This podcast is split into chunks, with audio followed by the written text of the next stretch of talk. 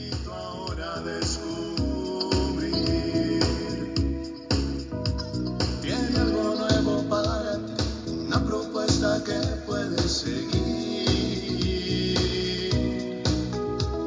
Una verdad que compartir, una nueva forma libre de vivir. Un sencillo estilo de servir, el camino hacia la santidad. Hola, qué gusto saludarte en otra cápsula de paz y bien. Te invito a que invoquemos al Espíritu Santo que nos acompañe en estos minutos de reflexión, de paz, de encuentro con el Señor. Te invito a que escuchemos la palabra del Santo Evangelio de San Marcos, capítulo 1. En aquel tiempo, al salir Jesús de la sinagoga, fue con Santiago y Juan a casa de Simón y Andrés. La suegra de Simón estaba en cama con fiebre y enseguida le avisaron a Jesús. Él se le acercó y tomándola de la mano la levantó. En ese momento se le quitó la fiebre y se puso a servirles. Al atardecer, cuando el sol se ponía, la llevaron a todos los enfermos y poseídos del demonio, y todo el pueblo se apiñó junto a la puerta. Curó a muchos enfermos de diversos males y expulsó a muchos demonios, pero no dejó que los demonios hablaran porque sabían quién era él. De madrugada, cuando todavía estaba muy oscuro, Jesús se levantó, salió y se fue a un lugar solitario donde se puso a orar. Simón y sus compañeros lo fueron a buscar y al encontrarlo le dijeron, todos te andan buscando. Él les dijo, vamos a los pueblos cercanos para predicar también allí el Evangelio, pues para eso he venido y recorrió toda Galilea predicando en las sinagogas y expulsando a los demonios. Palabra del Señor. Bueno, pues a cuatro aspectos que encontramos en el caminar de Jesús. La predicación del reino de Dios, la sanación de enfermos, la expulsión de demonios y la oración qué aspectos tan importantes y tenerlos siempre presentes en lo que Jesús hacía. Y a veces me pregunto, ¿no? Cuando veo estos episodios donde Jesús pues nos dice que tenía que estar en contacto con cientos de personas, miles de personas que lo seguían.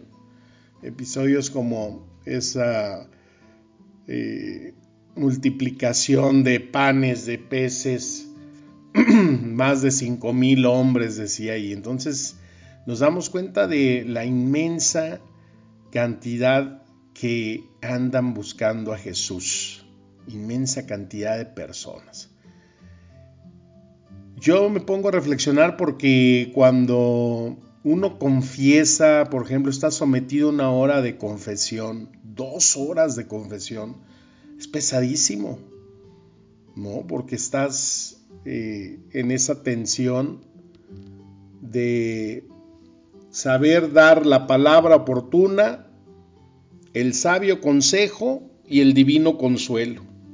Tres cosas que hay que administrar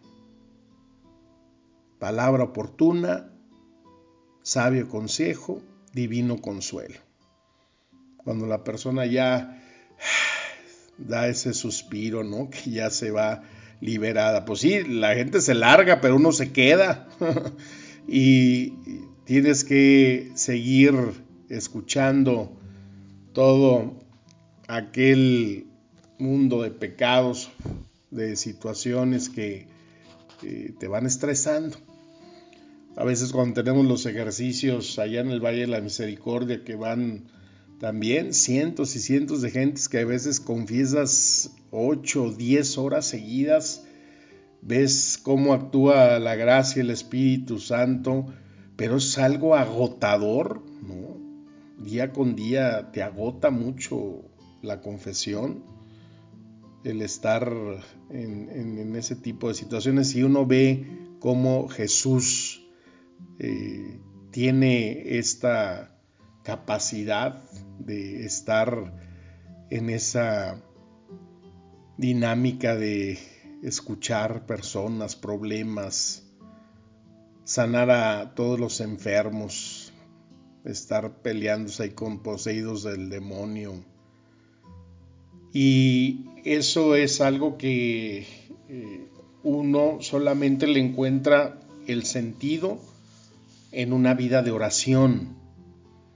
Porque entonces ahí la oración pues se vuelve ese bálsamo, esa medicina, se vuelve el alimento.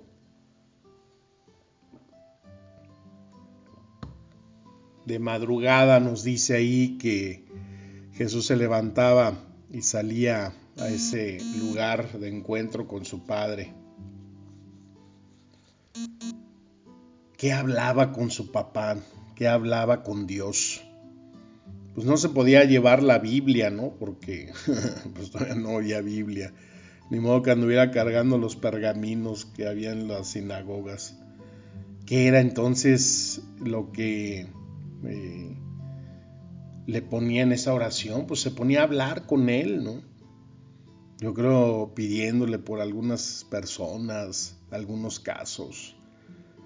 A veces lo humano, ¿no? De decir, híjole, ay, esa mujer que ya quería ahorcar, que ya quería eh, la necedad de a veces de personas que te hacen experimentar que pierdes la paciencia y eso pues es algo humano que tiene uno que estar eh, trabajando.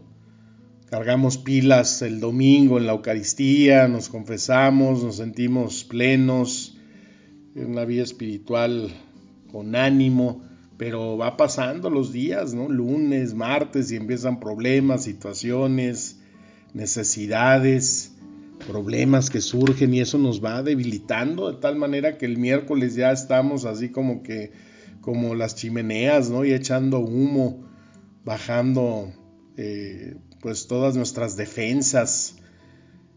Y entonces por eso es importante darnos cuenta que necesitamos la calidad de oración cada día nuestros sacramentos, la Eucaristía, si asistimos, vamos más de una vez a la semana, los diversos momentos en que buscamos estar ahí en esa relación con Dios, pues son los que nos van a fortalecer, los que nos van a motivar, los que nos van a impulsar para seguir adelante.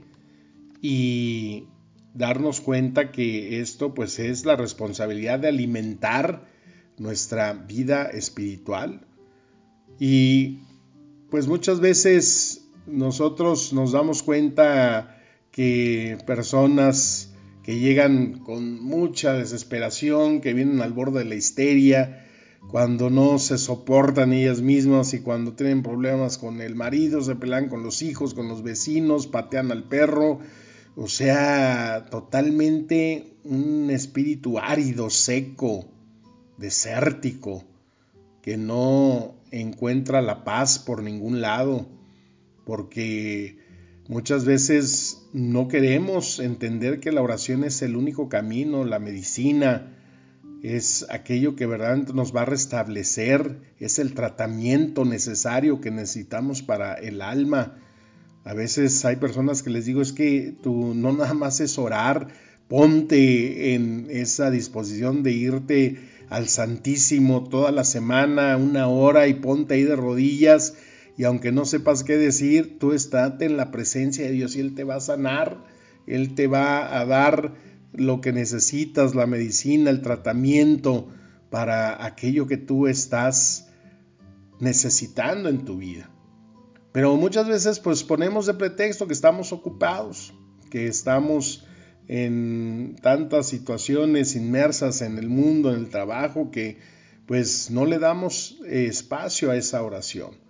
Pero qué necesaria es para poder mantener equilibrada nuestra vida. De repente nos surgen situaciones que nos pueden sacar de esa paz, nos pueden sacar de esa estabilidad espiritual y emocional. Y hay que recurrir inmediatamente a la oración. Hoy tuve un día pesado con muchas cosas que no las tenía previstas y te desestabilizan. ¿Y qué hay que hacer? Pues a correr al santuario, al, al sagrario, ahí con el Señor. Y precisamente estando ahí en el sagrario me encontré esta reflexión que se llama ¿Estás ocupada? Eh, le habla a la mujer, ¿eh? pero vamos poniéndola aquí con, sin barrera de género. Mientras te levantabas esta mañana yo te observaba. Esperaba que me hablaras, aunque fuesen unas cuantas palabras, preguntando mi opinión acerca de algún tema o agradeciéndome por algo bueno que te hubiese sucedido el día de ayer. Pero noté que estabas muy ocupada, buscando la ropa adecuada que te ibas a poner para ir al trabajo. Seguí esperando mientras corrías por la casa arreglándote. Creí que encontrarías unos cuantos minutos para detenerte y decirme hola, pero estabas demasiado ocupada. Para ver si por fin me percibías, encendí el cielo para ti. Lo llené de colores y dulces cantos de pájaros. Pero ni siquiera te diste cuenta de ello. Te miré mientras ibas rumbo al trabajo y esperé pacientemente todo el día. Con tantas actividades supongo que estabas muy ocupada para decirme algo. De regreso vi tu cansancio. Quise rociarte para que el agua se llevara tu estrés. Pensé que agradándote te acordarías de mí. Sin embargo, enfurecida, ofendiste mi nombre. Deseaba tanto que me hablaras. Aún queda bastante tiempo. Después encendiste el televisor. Esperé pacientemente mientras veías tu serie favorita. Y luego cenaste. Revisaste en tu teléfono móvil los WhatsApp pendientes que tenías, la cuenta de Facebook y Twitter y nuevamente te olvidaste de hablar conmigo. Te noté cansada, entendí tu silencio y apagué el resplandor del cielo, pero no te dejé a oscuras, lo cambié por un lucero. Ay, verdaderamente fue hermoso, pero no estuviste interesada en verlo. A la hora de dormir creo que ya estabas agotada Dijiste buenas noches a tu familia, caminaste hacia tu cama y casi de inmediato te dormiste. acompañé con música a tus sueños. Mis animales nocturnos se lucieron. No hay problema, porque quizás no te des cuenta que siempre estoy ahí para ti. Tengo más paciencia de la que te imaginas. Quisiera enseñártela para que puedas tenerla con los demás. Te amo tanto que espero todos los días una oración y el paisaje que diseño cada amanecer es para ti. Bueno, te estás levantando de nuevo y no me queda otra cosa que entregarte todo el amor que siento por ti y continuar esperando que al menos el día de hoy me dediques solo un poco de tiempo. Que tengas un buen día. Dios.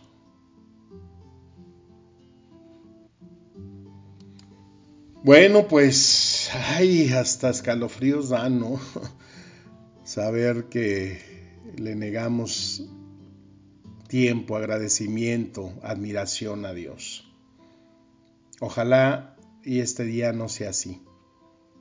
Ojalá y hoy no estés tan ocupado, tan ocupada y puedas tener momentos en que refresques tu alma con esa presencia de Dios y encuentres la paz, la paz que solamente Él puede dar. Que las palabras del Santo Evangelio nos sigan administrando espíritu y vida. Te deseo un excelente día, mi bendición y como siempre mi deseo de paz y bien. Amén.